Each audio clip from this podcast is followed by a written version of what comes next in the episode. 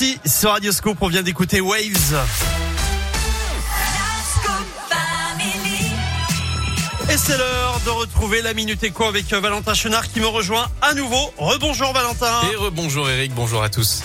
Et on va parler du commerce équitable euh, ce matin dans la Minute Éco euh, qui continue son ascension en France. Hein. Oui, le baromètre annuel a été publié ce matin. Alors on va quand même réexpliquer ce qu'est un peu le commerce équitable. Quand même, hein. il s'agit d'un partenariat commercial fondé sur le développement durable, la transparence et le respect. C'est-à-dire que le consommateur achète le produit à un prix garantissant au producteur une juste rémunération de son travail dans un cadre social et environnemental mieux préservé. Donc selon ce baromètre hein, qui est sorti ce matin, le marché des produits issus du commerce équitable en France a encore progressé cette année en 2022. Une petite progression de 2% qui représente tout de même 2,1 milliards d'euros sur le marché.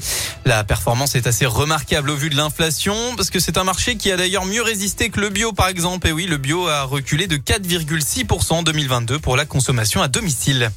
Alors concrètement, qu'est-ce qui est touché par cette euh, progression, euh, Valentin? Alors actuellement, c'est les produits euh, issus des filières françaises, hein, en particulier à base de lait et de blé, qui tirent la croissance du commerce équitable. On parle de plus d'un tiers du marché quand même.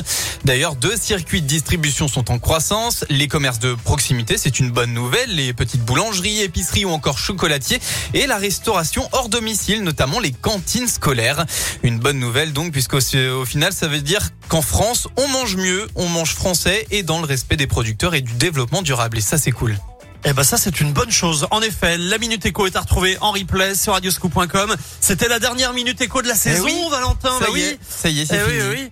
Forcément, on se retrouvera quand même mercredi pour Cinescoop. Ah, hein. évidemment. Toujours là pour Bon. le ciné, moi. Allez, je compte sur vous. À mercredi, Valentin. Ciao, ciao. Et bonne journée à tous. On se dirige vers les midis. Le meilleur des tubes avec Black Eyed Peas maintenant.